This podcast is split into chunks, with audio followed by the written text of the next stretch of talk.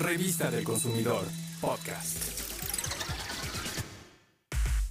Ya no compres mayonesa, mejor prepárala en casa. Tu bolsillo lo agradecerá. Es muy sencillo. Solamente juntas los ingredientes y los procesas. Ponle atención a la chef Ale Maldonado y escucha cómo hacerla. Hacer mayonesa es más fácil de lo que te imaginas y te queda con un toque único. Puedes usar batidora de inmersión o licuadora. En el vaso coloca los siguientes ingredientes.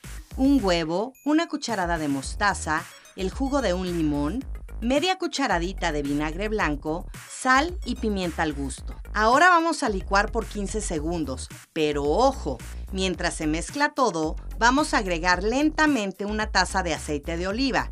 Esto se hace despacio para que se forme como un hilo y se vaya integrando bien la mezcla. Esto le dará mejor consistencia a la mayonesa.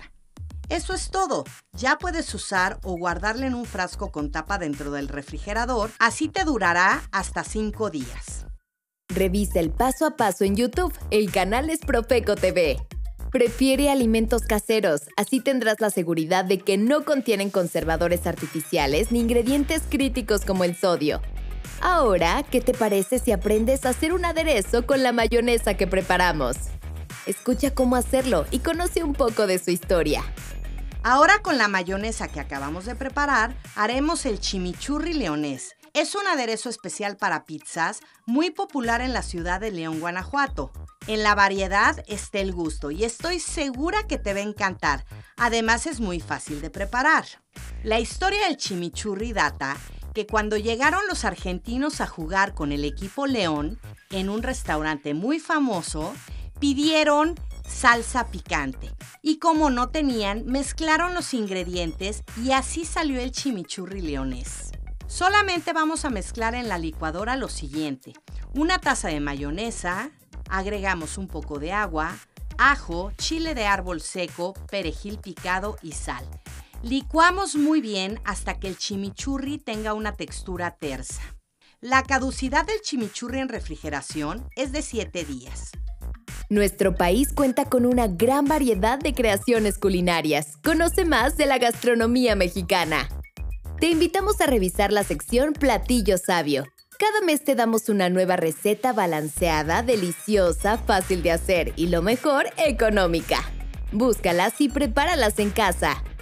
Y para que tengas más variedad de aderezos, te compartimos una receta ideal para las personas que gustan de los sabores agridulces los quiero invitar a preparar la tecnología doméstica aderezo de frambuesa con chipotle.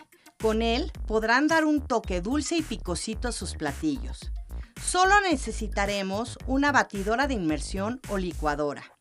Vamos a mezclar muy bien un cuarto de cucharada de vinagre balsámico, 12 frambuesas, 2 cucharadas y medias de aceite de oliva, media taza de aceite de cártamo, 2 cucharadas de mostaza, una cucharada de azúcar, sal y pimienta al gusto, ajo, chile chipotle en lata y 30 mililitros de agua. Este aderezo es ideal para ensaladas, pollo, alitas, incluso mariscos.